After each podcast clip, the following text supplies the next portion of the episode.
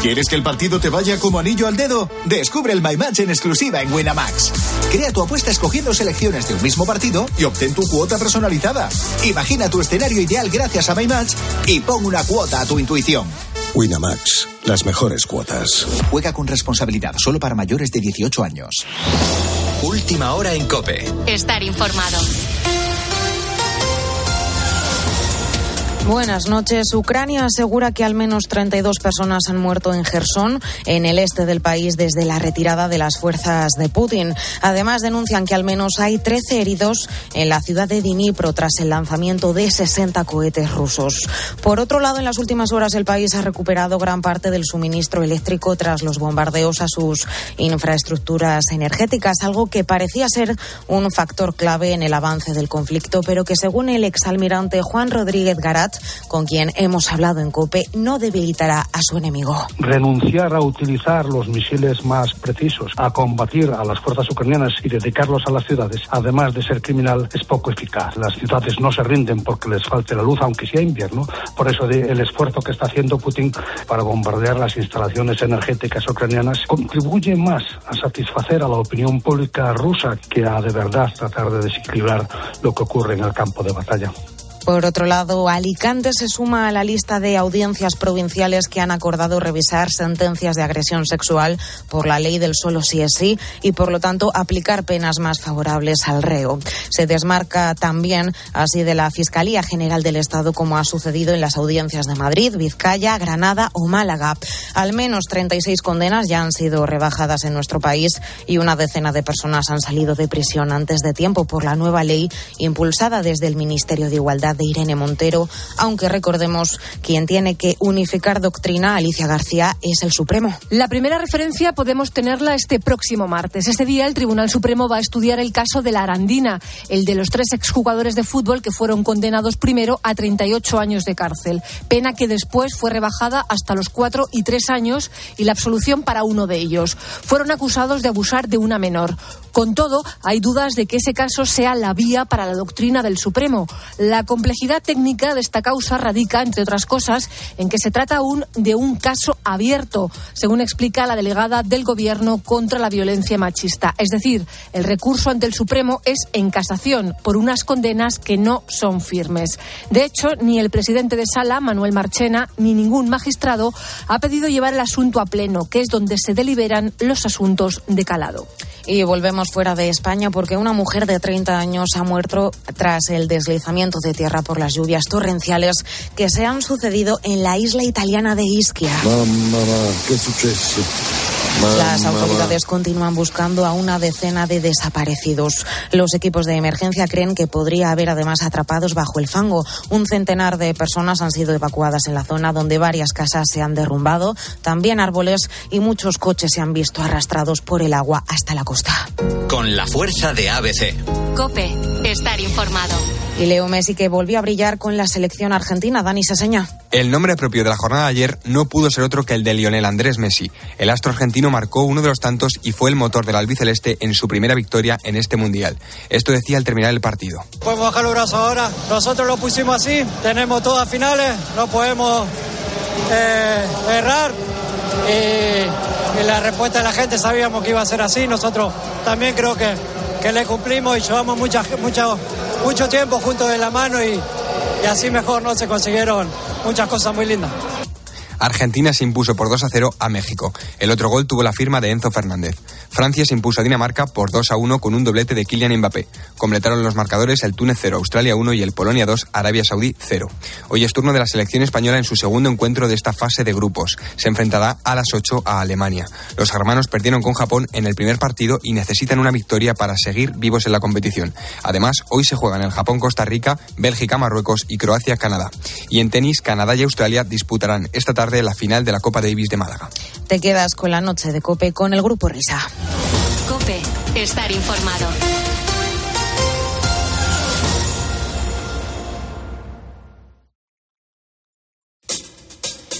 No, no, oye, que, que, que no, que, que, hoy que hoy no, no estoy, que estoy aquí en, en, en Qatar, que hoy no hay Radio Carlitos, edición Starlux, ni Titanlux, ni, ni, ni nada. Oye, que empiecen los niños, que yo no puedo yo hoy. Que no, venga, hala, dale, dale, dale, dale. que se para divertir. Ocupen su localidad y presten todos atención.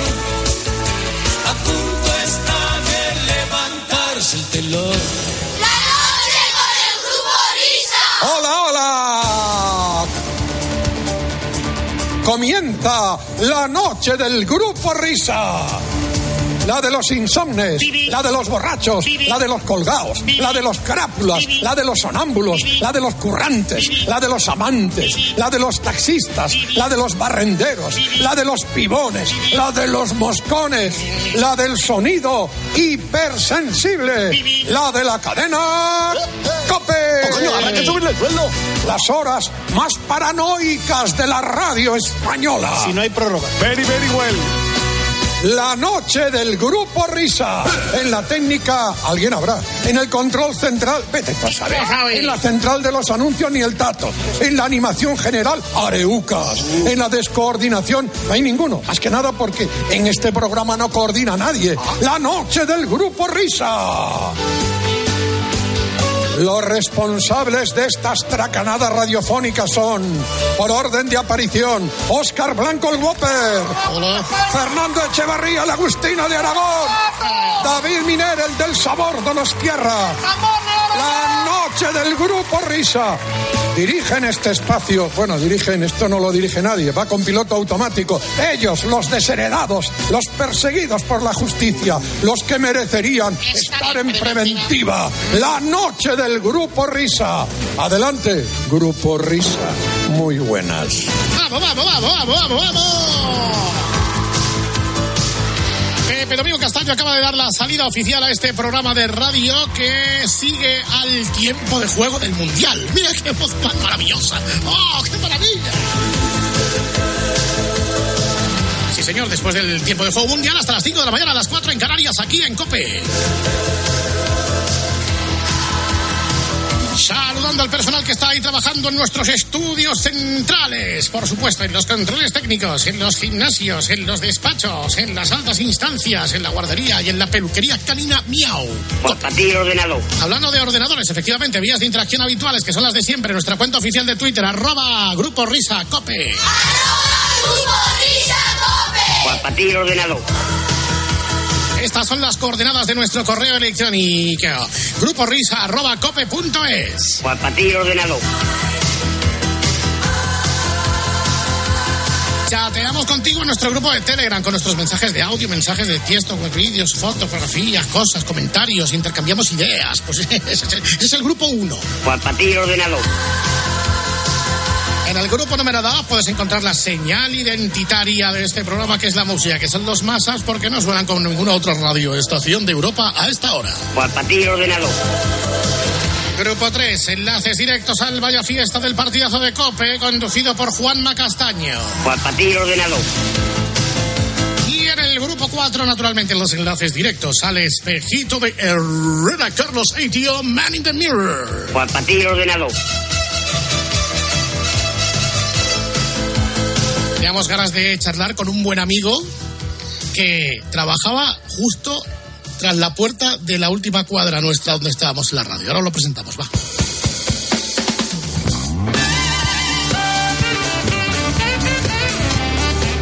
Bueno, pues señoras y señores, es para nosotros un placer presentar a un buen amigo que ha trabajado durante largos y largos años en la cadena COPE y que además le escucháis de vez en cuando en nuestros programas.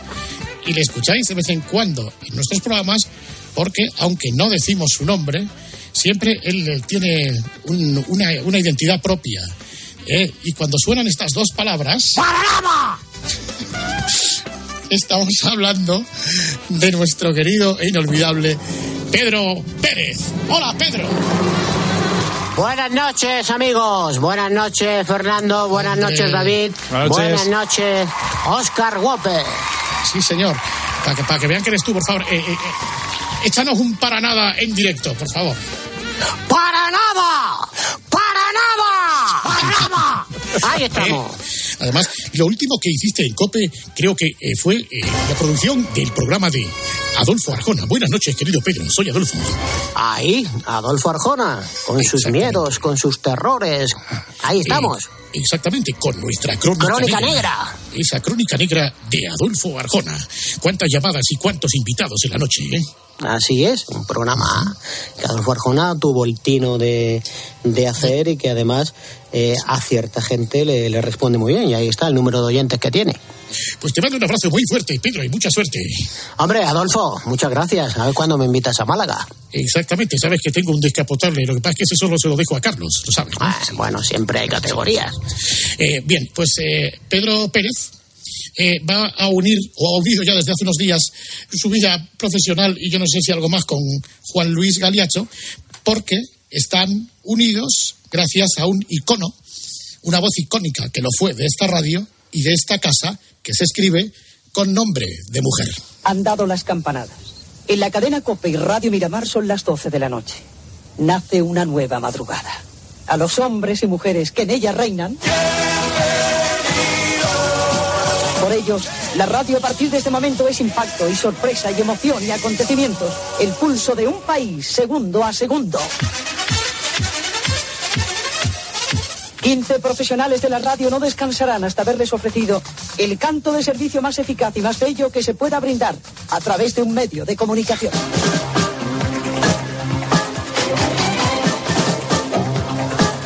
Entre todos haremos posible que la madrugada sea algo más que un pasatiempo. Te llevaremos el convencimiento de que a pesar de luchas y contratiempos y dificultades, Hay que vivir, amigo mío. Y este es el equipo de profesionales que hacen posible nuestra madrugada. Montador musical, Bernardo González. Control de sonido, José Luis Cid. Control central, Jesús Chamorro y José Luis González.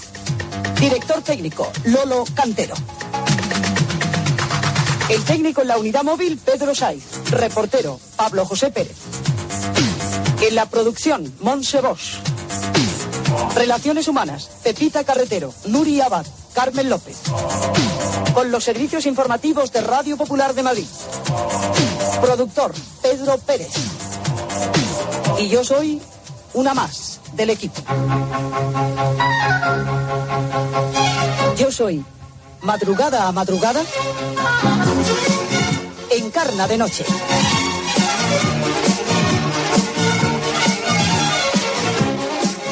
Encarna en carne viva. El libro definitivo. Pedro Pérez y Juan Luis Galiacho. Pedro fue el productor histórico de Encarna Sánchez, digamos que es su Pepito Grillo. Eh, lo que acabamos de escuchar era tan exigente en, en el concepto del ritmo del programa, de la agilidad, de sintonías, de esto que acabamos de escuchar.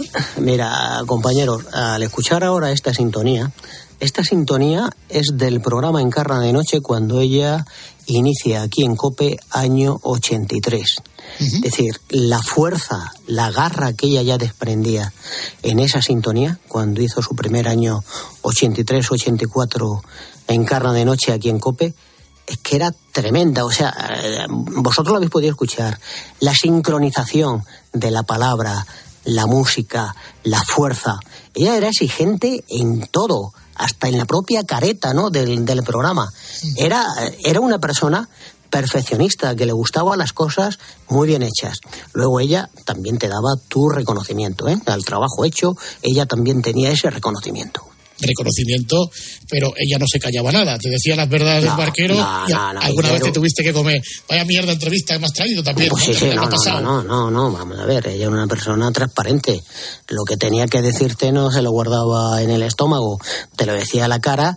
Bueno, y más de una vez, eh, yo me acuerdo un guion que se le hizo a un político en concreto, a José María Aznar, que no le gustó nada, subió arriba a la redacción, rompió el guion en la cara del redactor que había hecho ese guion y le dice, para hacer mierdas, entrevistas de mierda, te vas a tu casa. Bueno, eh, es que era así, es decir, Encarna era una persona que tenía lo bueno y lo malo, tenía la generosidad, pero también tenía lo que es el arremetimiento, ¿no? Ella no, no se callaba nada, que es lo que tiene que hacer, decirle al redactor, tranquilo, tranquilo, que es un momento, ¿no? Lo que ha tenido, no, pero tranquilo, y esto que lo arreglamos, ¿no? Es así. Era, como decía Emilio Romero, el célebre director del diario Pueblo, como era una máquina perfecta de hacer palabras llenas, ¿no? Correcto, y por cierto, muy buen amigo de ella, muy buen amigo de, de Encarna Sánchez, Emilio Romero, siempre la defendió y él la admiraba porque decía que era la única mujer que podía hacer frente a un hombre, no solamente en, en, la radio, sino en el mundo de la comunicación, a la hora de comunicar, a la hora de presentar un acto, a la hora de presentar un festival benéfico. Uh -huh. eh, hace unos días te habéis presentado ya el libro de Encarna, Encarna, Encarna Viva, el libro definitivo con Juan Luis Galiacho. ¿Cuál es el rol que desempeñas tú en el libro y cuál es la parte de Juan Luis? Mira, escribir un libro a cuatro manos es difícil. Este es un libro que hemos escrito eh, los dos. Él ha aportado indiscutiblemente su sapiencia, que la tiene, que es un profesional como la copa de, un pino, y yo he aportado mmm, mi parte de vivencia con Encarna. Luego, él indiscutiblemente, que es mucho más escritor que yo, le ha dado lo que es eh, la redacción literaria, ¿no? Y bueno, yo he ido aportando documentación, yo he ido aportando datos que tenía, yo he ido aportando entrevistas que he ido recordando con Encarna que he tenido, bueno, y ahí le hemos conformado y bueno, y ahí está el, producto de En carne, en carne viva. Es un libro que hemos estado trabajando un año, ¿eh? Es decir, yo en el momento que me jubilo de COPE en septiembre del año pasado, eh, yo ya empiezo a mirar archivos, fotos, textos, empiezo a recordar cosas que ella me ha contado, viajes, programas, y ahí, bueno, vamos haciendo una estructura, eh, lo tenemos, luego limamos, esto sí, esto no, pero no, él es el autor eh, literario del libro. ¿Y entonces qué pasa con ese joven estudiante de periodismo, ese Pedro Pérez, muy jovencico, que va a hacer prácticas a Radio Miramar en Barcelona. ¿Y luego qué pasa? Pues mira, pasa a las circunstancias de la vida que te toca la lotería. Es decir, yo estaba en Radio Miramar haciendo prácticas en deportes, un día me llama el director y me dice, he fichado a un fenómeno que ha venido de América, va a hacer la noche en Radio Miramar, dice, esta es una persona que necesita un ayudante y te hemos elegido a ti y confiamos en ti. Hombre, eh, a mí se me abre la carne, ¿no? Y digo, además, el hombre eh, me dice que si yo respondo y doy la talla, que me hace un contrato fijo, vamos, de práctica un contrato fijo, estudiando segundo de periodismo, pagándome una pensión ahí en la calle Pelayo de Barcelona, aquello era un mundo para mí. Claro, me presenta un fenómeno como Encarna Sánchez y yo la tarde que me la presenta eh, me quedo muerto. Pues claro, eh, sí. esta mujer eh, solamente me dice dos cosas. Dice, mira, chaval, para trabajar conmigo solamente pido dos cosas. Fidelidad y trabajo, trabajo y trabajo. Si tú me respondes, no te va a faltar de comer en toda tu vida. Y efectivamente, así ha sido con el paso del tiempo, a lo largo de 20 años, productor de ella en Radio Miramar, aquí en Cope cuando fichó por Cope, hasta el último día de su muerte, el 5 de abril de 1996. Uh -huh. Pero me imagino que los primeros días, con el carácter que tenía Encarna y, y, bueno, pues con toda la fuerza que tenía, tú llegaste a pensar, no sé si yo voy a valer para esto. Bueno, eh, sí te lo piensas, ¿no? Pero eran tantas las ganas, eh, la ilusión de abrirte paso, de hacer las cosas bien, que todo lo demás era secundario, es decir, el trabajo era secundario. Esta mujer eh, revolucionó la noche de la radio en Barcelona. En tres meses ya tenía un millón de oyentes. Era tal fenómeno, cada día eh, me acuerdo que había tres teléfonos en el estudio de Radio Miramar de Barcelona y había 200 llamadas por la noche que había que atender, filtrar, darle eh, paso a lo que era una urgencia, a una emergencia. Era tremendo. Y esta mujer comenzó con tres teléfonos en un estudio de Radio Miramar, yo en un control pasándole dos llamadas y el técnico en otro control. Y en tres meses ya tenía un millón de oyentes. Desde aquello era una revolución por completo. ¿Estamos ante la comunicadora más importante del, del siglo XX o exageramos? Absolutamente. Vamos, eh, Encarna es única, irrepetible. Fíjate una cosa, han pasado 26 años de la muerte de Encarna. No ha sido nadie capaz de ocupar su lugar en la radio. No te digo ya por la noche, no, te digo por la tarde. Bueno, ¿y por qué no le dieron la oportunidad de, de hacer la, la mañana? Dices, 26 años después nadie ha sido capaz de ocupar su lugar. no solamente era una eh, radiofonista de raza, no, no, no. Es que esta señora comunicaba, te llegaba, ella se metía dentro de ti. Era increíble la capacidad de comunicación que tenía, aparte de bueno, de la influencia que adquirió con el paso del tiempo y de ser la mejor pagada, porque esta mujer era la mejor pagada en el mundo de la radio. ¿Ha sido dura la vida de Encarna? Ha sido dura, sí, ha sido dura. Mira, te voy a confesar que además lo contamos en el, en el libro. Yo creo que ella, por tratar de ocultar cosas o determinados sentimientos, eh, no llegó a ser feliz del todo. Es decir, por ejemplo, cuando conoce a Isabel Pantoja en el año 90 a través del programa de televisión de Antena 3 que le hace una entrevista y allí hay una empatía entre las dos, eh, del 90 al 93 yo creo que con Isabel fue muy feliz.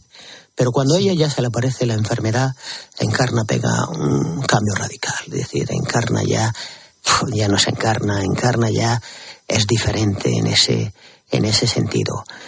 Ella, por ejemplo, para tratar de ocultar sus eh, relaciones o amistades o la propia enfermedad, en esta casa no dijo la verdad del cáncer que tenía hasta un mes antes de morirse. Todo eso, esa ocultación, ese eh, negroz ¿no? que hay ahí, yo creo que no le hizo ser, ser feliz del todo. Que además no, no la trataban en Suiza, era en París. Correcto, vamos a ver, eso te cuento la, la historia. Mira, ella eh, tenía un pánico terrible cuando tenía el cáncer y el tratamiento del cáncer de que algún reportero, algún paparazzi, algún periodista la pudiera sacar pues medio calva, porque se le estaba cayendo el pelo, o con una peluca. Entonces, ¿cuál era su método, su forma de despistar a los periodistas? Diciendo que venía en un avión por la tarde de Suiza, de Ginebra a Madrid, y que luego venía a hacer el programa. No, mentira. Ella se trató en la clínica Harman de París con el doctor Banisset su enfermedad. Y iba de Madrid a París, iba por la noche en el talgo. Primero fueron 10 días, luego se fueron alargando 15 días cada tratamiento, luego 20 días, pero nunca estuvo en Suiza curándose el cáncer.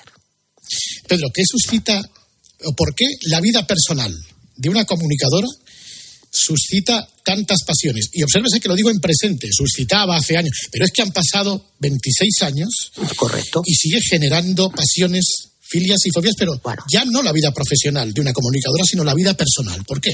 Sí, yo lo tengo muy claro. Es decir, eh, eso es su amistad con Isabel Pantoja.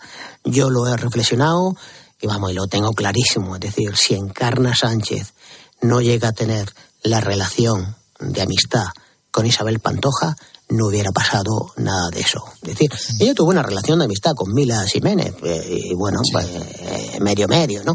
Pero con Isabel Pantoja no. Es que Isabel Pantoja, todo lo que toca eh, se extralimita. Es decir, si Encarna no llega a tener esa relación de amistad con Isabel Pantoja, bueno, Encarna hubiera pasado desapercibida, sí, una buena comunicadora, va Encarna de noche, él directamente Encarna, todo eso. Pero lo que a Encarna ha estado dándole desde el principio ha sido su relación amistosa con Isabel Pantoja. Claro, es que cuando encaramos el- lo del libro de Encarna, quizás estábamos un poco reticentes por aquello que ya sabes que siempre hay gente buscando mierdecilla, pues hablar de cosas personales de la vida de Encarna. Pero yo entiendo, Pedro, que como este libro se llama Encarna, Encarna y Viva, pues tratáis, Juan Luis y tú, sus luces, sus sombras y sus claroscuros. Pero eso eh, nace, eh, Pedro, desde un sentimiento de hartazgo, de decir, eh, después de tantos años quizá de mentiras, de falsedades, de fake news eh, sobre la vida de Encarna, ¿er- ¿era una especie de ya está bien?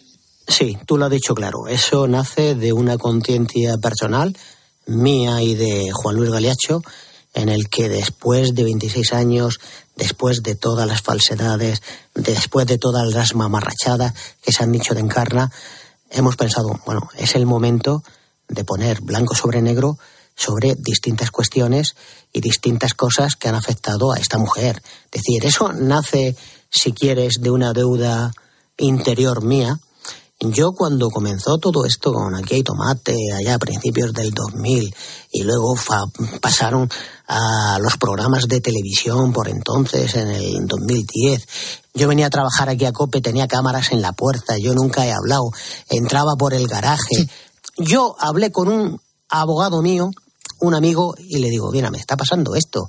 Digo, me están diciendo barbaridades de mí, de la gente que estuvo con Encarna, y dice, mira, Pedro, sigue un consejo que te doy. No entres al trapo, porque si entras te vas a convertir en un Antonio David cualquiera. Entonces, con el paso del tiempo y reflexionándolo, es verdad, tenía razón. Y ahí es donde nace mi deuda, ¿no? De tener que contar la verdad. Ojo, en el libro hablamos de todo. Es decir, nosotros no podíamos hacer ahora un libro de mojigatos. No, que si no hablamos de relaciones amistosas, no, la vida profesional. No, no, no. Hablamos de su vida personal y de su vida profesional. Y es nuestra vivencia con ella de Juan Luis cinco años y de la mía 20 años. Bueno, pues de todo eso vamos a seguir hablando. Antes, esperar un momento. Escuchas la noche. Con el grupo Risa. Cope. Estar informado. ¿Y tú qué piensas? Escríbenos en Twitter en arroba cope y en facebook.com barra cope. Ha llegado el momento de entrar en Winamax en el Mundial. Entramos en winamax.es y analizamos las cuotas actualizadas al instante. ¿Quién va a ganar mañana? ¿Quién marcará gol? ¿Quién quedará primero de grupo? ¿Quién marcará más goles? ¿El mejor defensa? ¿La mejor parada? ¿Quién va a llegar a la final? ¿Qué te parece? Winamax, el mejor fútbol del mundo. En este Mundial apuesta por Winamax. Winamax, las mejores cuotas. Juega con responsabilidad solo para mayores de 18 años. Grupo Risa. La noche. Cope. Estar informado.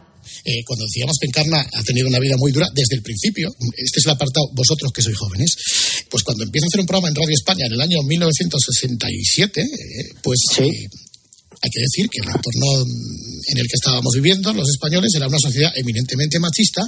Cuando hacían mujeres, mujeres, programas de radio, eran mujeres para mujeres. Esto, digamos, es, es el escalón que, que de alguna manera sube, encarna y, y hace una radio de mujeres para todo el mundo. Correcto. Te agradezco esta pregunta porque, mira, Encarna es una mujer marcada desde el nacimiento. Eh, su padre, que era un militar de la República, ¿no? Terminada la, la guerra, a su padre lo fusilan porque defendió la República. Y una niña con cuatro años se queda huérfana absoluta. Esa niña, con ocho años, su madre se tiene que poner a servir, a atender a, a distintas casas, eh, fregar suelos, eh, limpiar escaleras para sacar a cinco hijos adelante. Entonces, ella entra en un orfanato llamado El Canario, en Almería, y allí ella sufre malos tratos. Eso le marca una personalidad para desarrollarse después tremenda. Es por lo que tú decías de Radio España.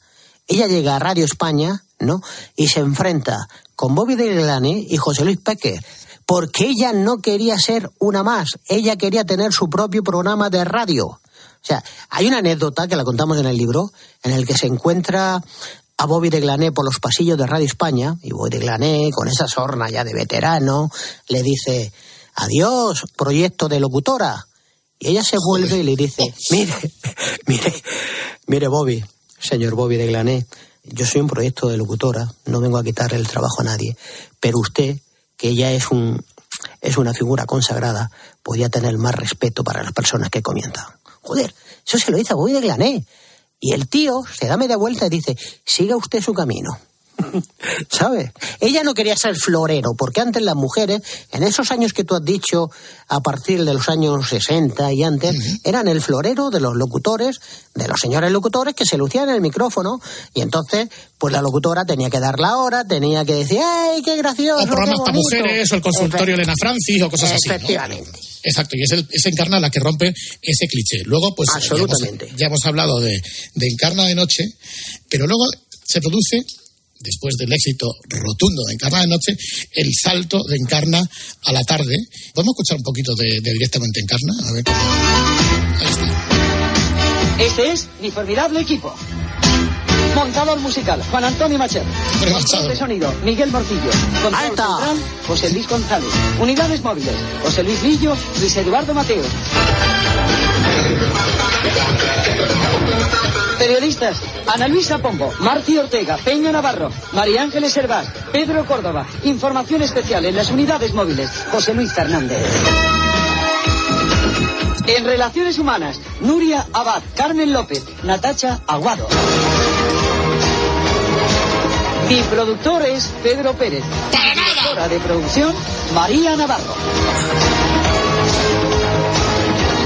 Todos ellos, impecables profesionales, forman parte del equipo de... Directamente encarna.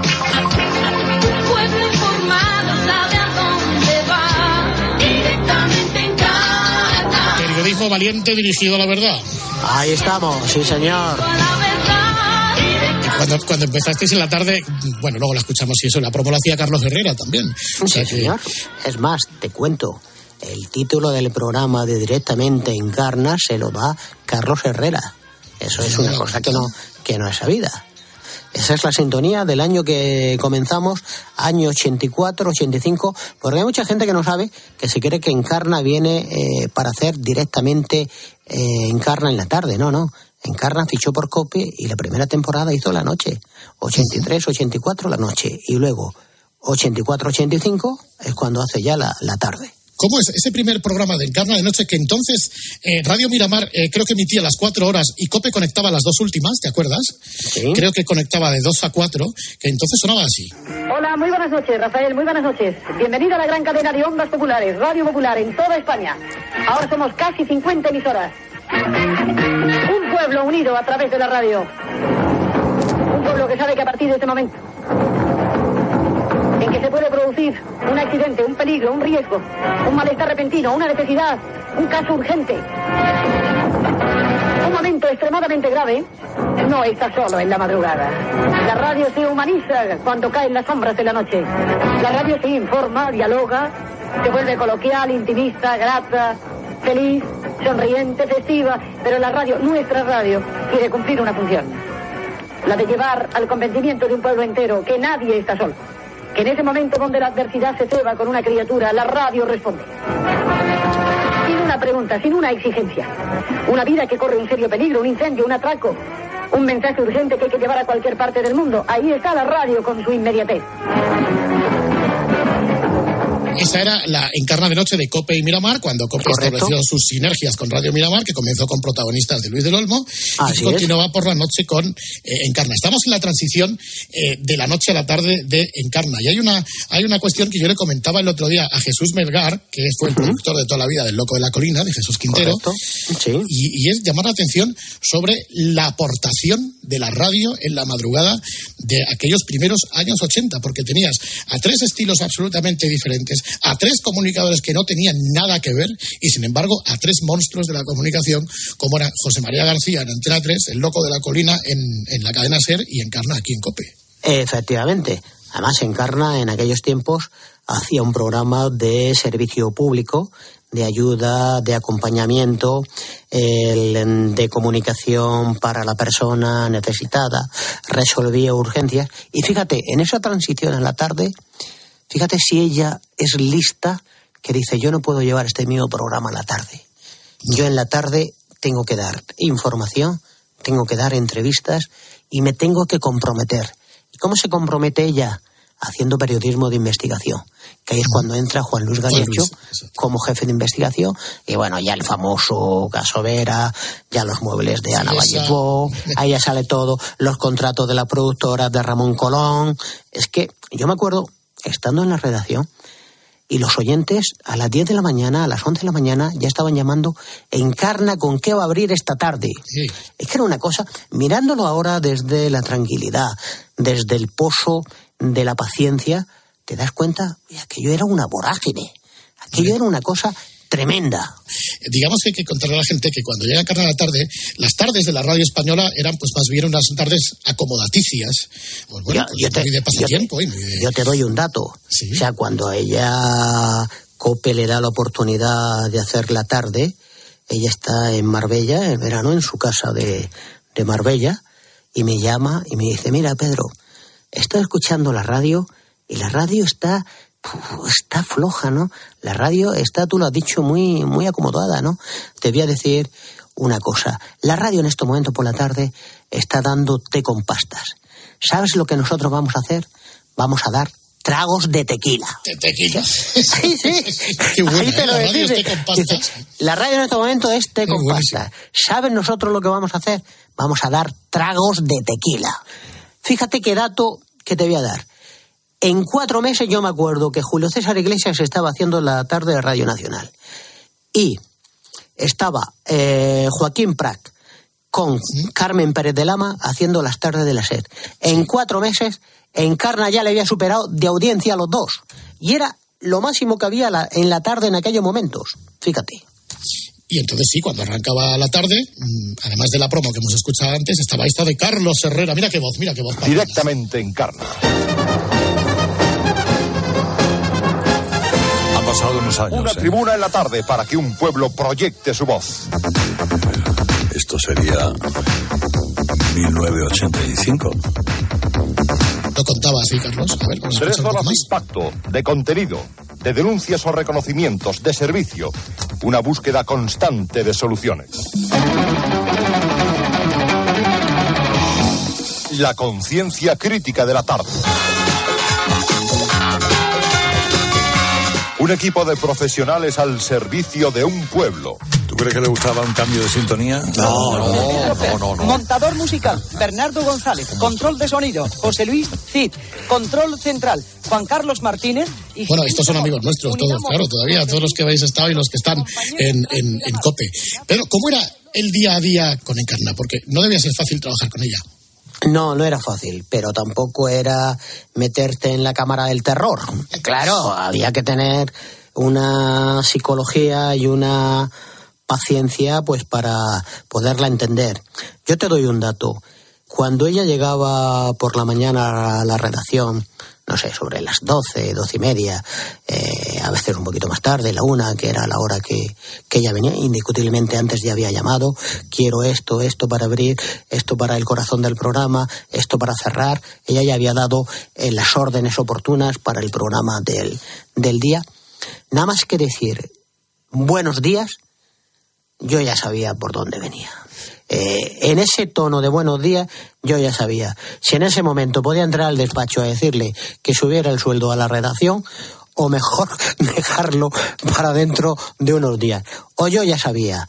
Si tenía que decirle, mira, ha venido el comercial del corte inglés que no le gusta la cuña, y bueno, eso lo dejaré para cuando se le pase el momento que tiene, porque, porque si no, eh, va a llamar al comercial y lo va a mandar más allá de Pekín.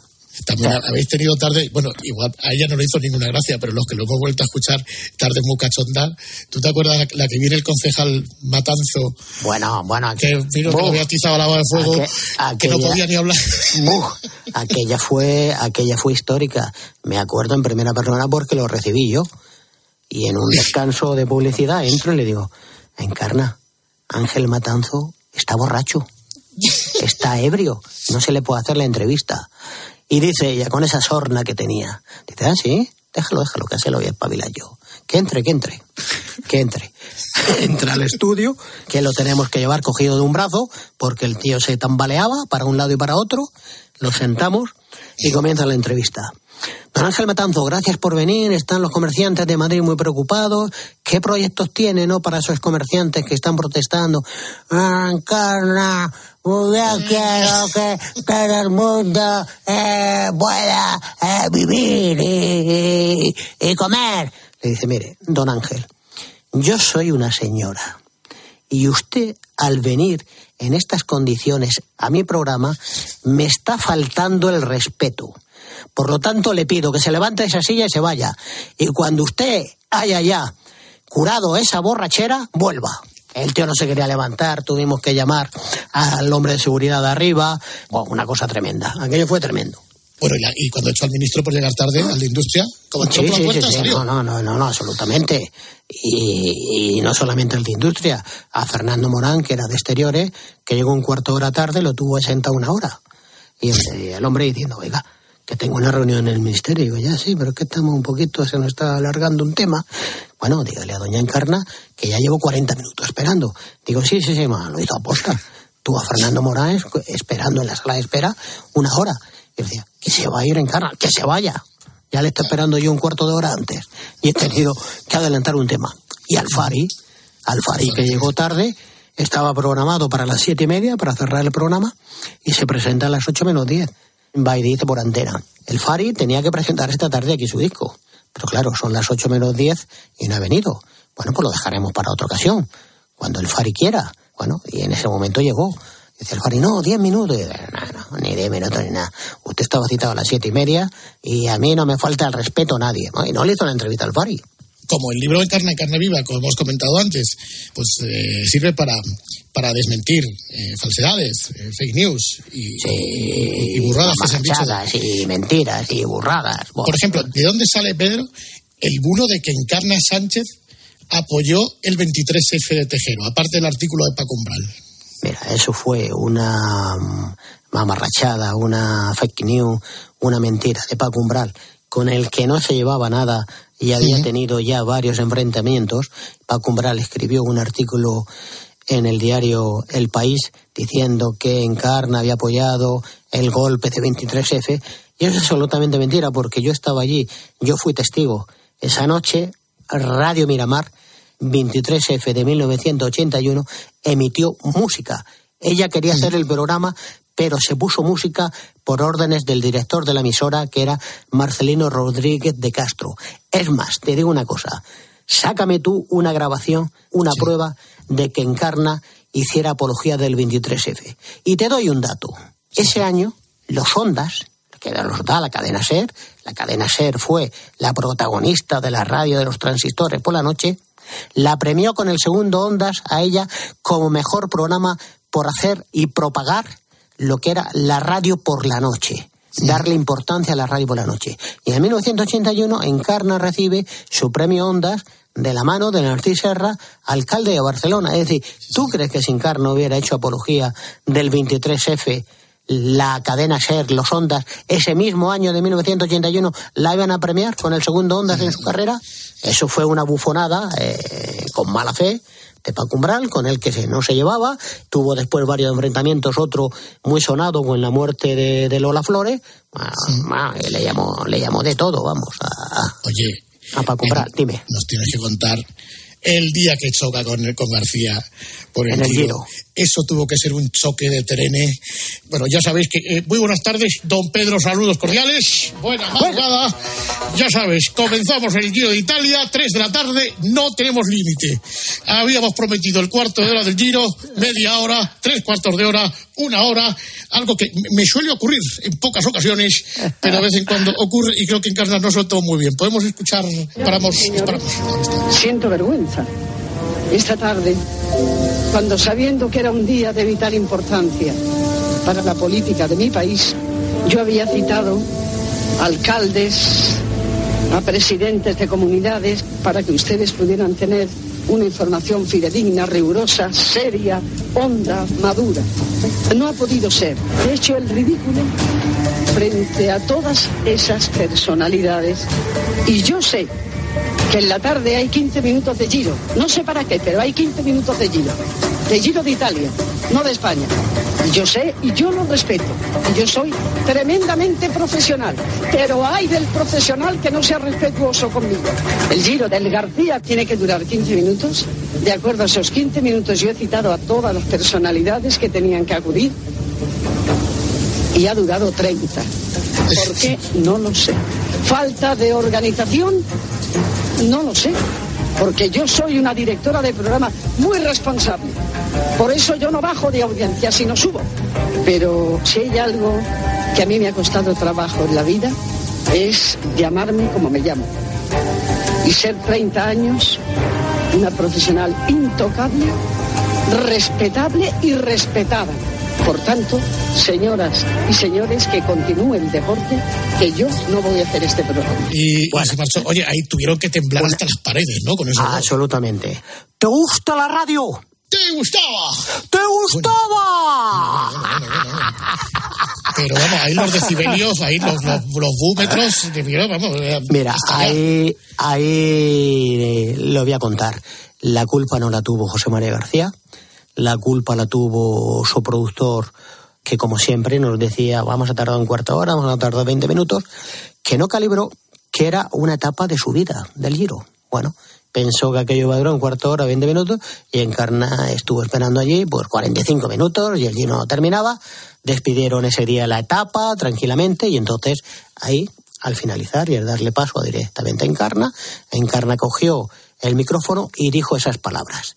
Vale. Ella salió del estudio, no subió por la redacción y se marchó a su casa. Bueno, pues se tuvo que poner, me parece que fue Luis Valeiras. Valeiras.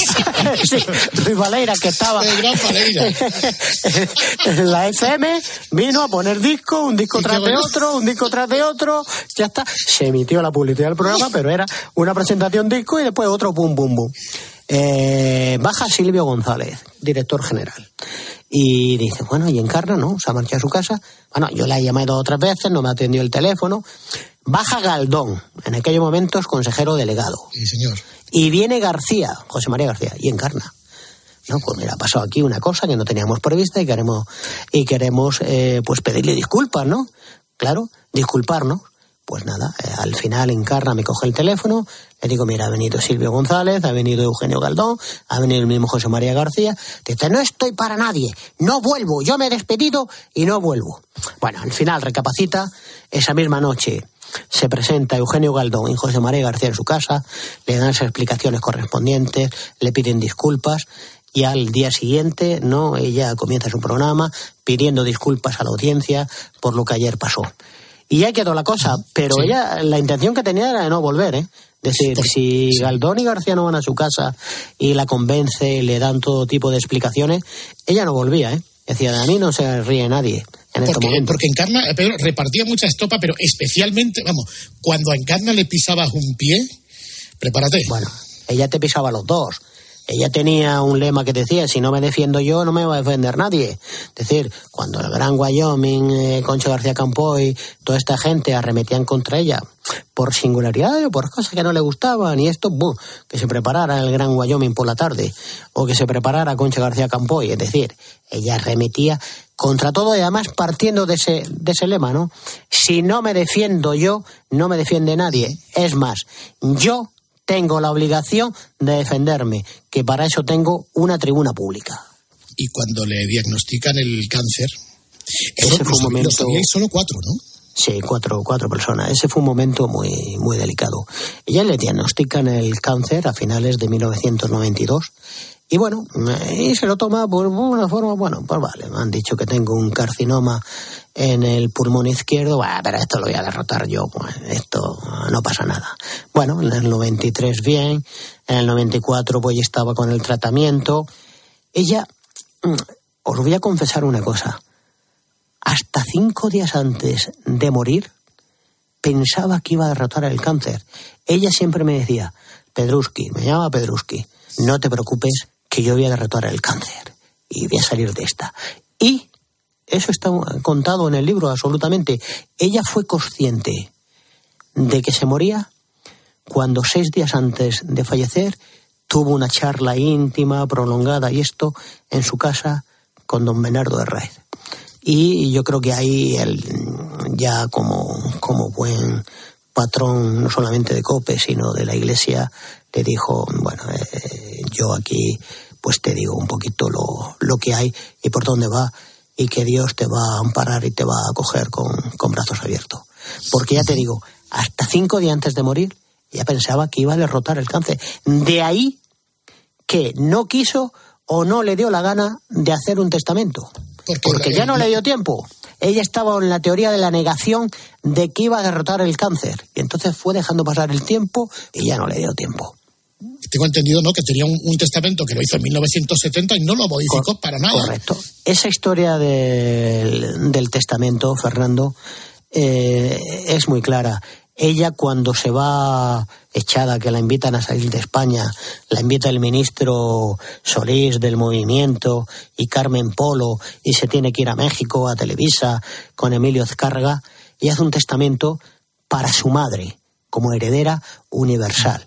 Y luego pone como sustitutoria, como heredera pulgar, a Pilar Cebrián, más conocida artísticamente por Clara Suñer, que era una amiga que tenía, bueno, y la pone en el testamento como sustituta, no de su madre.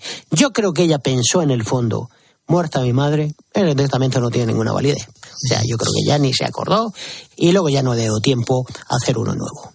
Eh, así sonaba Encarna pocos días antes de, de dejarnos. Pero solo os digo a vosotros, a mis millones de amigos, a los que me habéis alentado, escuchado, respaldado, a los que me esperáis, a vosotros, a esos tres o cuatro millones de personas invaluables que quiero ganarme el pan una tarde más. Vosotros sí sabéis de mí, de mi equipo, de mi trabajo, de mi esfuerzo, de mi pequeña perfección, como sabéis también de mi pequeña afección y que el médico me recomendó unos días de descanso. Y por eso una vez, una vez más, estoy haciendo caso. Y quiero quedarme para estar muy pronto con todos vosotros. Pero os tengo que decir muchas cosas. Pronto volveréis a sonreír. Pronto volveréis a mi encuentro. Pronto podré decir con toda la valentía del mundo, temblad, pedazo de sinvergüenzas. Y dicho esto, tengo un compromiso ético y social para con millones de ciudadanos. Y lo voy a cumplir, te lo aseguro. Ahora comenzamos de la mano, firmes, seguros, comprometidos para llegar a la trinchera. Y recuerda que aquí no hay ni más ni menos que tan solo una mujer. Encarna con sus claroscuros, con sus luces y sus sombras, pero encarna en carne viva. Juan Luis Galiacho, Pedro Pérez. Leedlo porque conoceréis directamente a Encarna. Querido, querido Pedro, querido amigo, muchas gracias por este rato. Joder, podríamos haber estado hablando horas y horas y horas. Bueno, sí, bueno, encarnada para hacer capítulo, es decir, podríamos hacer un capítulo todas las semanas, ¿no? En ese sentido. Agradecidos de parte mía y de parte de Juan Luis Galiacho por este ratito de tiempo de radio que eh, ha sido fenomenal. Sobre todo al recordar sintonías, al recordar momentos, esta última que fue su testamento radiofónico último, eh, te emocionas, ¿no? Es decir, ha sido muy entrañable y emotivo gracias a los tres. Devoraremos el libro, Pedro. Muchas gracias, Pedro y Juan Luis Galiacho. Un abrazo grande. ¡Para nada! Un fuerte abrazo. ¡Para nada!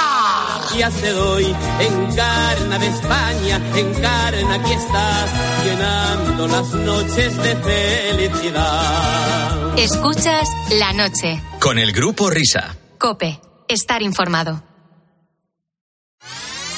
¿Te apetece pasar un buen rato? Uriarte repasa la actualidad nacional e internacional con el Mundial. Ahí estamos, has cambiado de arriba. A las 10 de la mañana en la radio no encontrarás nada mejor que la divertida mirada de Carlos Herrera y John Uriarte en la hora de los fósforos. Cuando veo un partido de mi equipo, ni como ni bebo. Yo tampoco soy muy partidario, y menos en el campo. Que vistas todas las mascotas ahora, chicos, ninguna era mejor que La de este año es bonita. La de este año bonita, sí. La de este año es muy bonita. Ah, bien. Ah, sí. De lunes a viernes, de 6 a 1 del mediodía, el mejor entretenimiento lo escuchas en Herrera en Cope.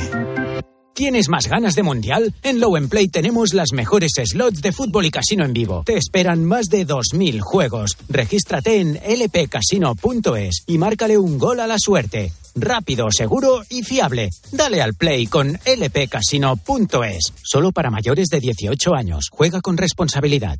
Escuchas la noche. Con el grupo Risa. Cope. Estar informado. Esto es la noche con el grupo Risa. Acuérdense que les van a preguntar. Carna Sánchez, una historia apasionante. Y Pedro Pérez, un personaje.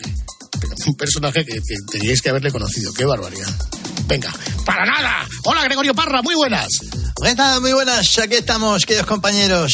Muy bien, venga, ¿os parece si damos atención a esta primera petición de la noche? Sí. No, nos, nos parece, nos parece que nos pide el pueblo. Mira, nos vamos hasta Vizcaya. Anchón Subijana dice, ahora que esta semana eh, ha salido que Cristiano Ronaldo se larga del Manchester United, Eh, ¿Podrías poner, por favor, las canciones del ama que hicisteis en su día dedicadas al, al bicho? Muchas gracias. Ahí está, gol del bicho. Vigor. ¡Ay, mi madre! ¡Gol del bicho! Cuando cae la espada, marcó el bicho. El bicho no falla,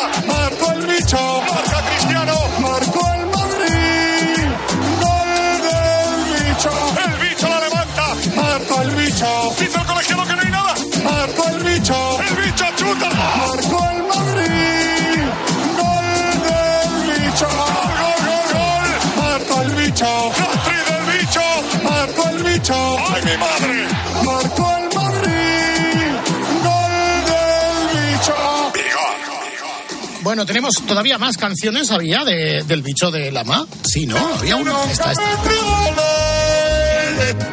En partidos importantes. 44 chicharros.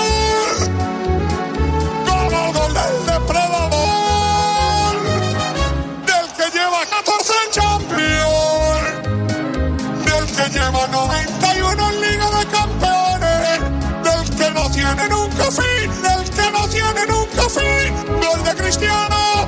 Real Madrid 1. Wolfsburgo 0. Le pega Cristiano. Le pega Cristiano. El que nunca mete goles en partidos importantes. Le pega Cristiano. Le pega Cristiano. Del que nunca mete goles en partidos importantes. Gol, gol, gol, gol, gol, gol, gol, bicho. Más en arroba Grupo Risa Cope. Bien, muchas gracias, Florentino. ¿Nos vale para Real, Cristiano Minersi? Sí, sí, sí. Eh, tenemos al delantero lesionado, nos vale, nos vale. A mí me gustaría que lo fichara el Racing de Santander y que el Racing lo cediera al Zaragoza. Gran operación. Vamos a por las noticias de las dos.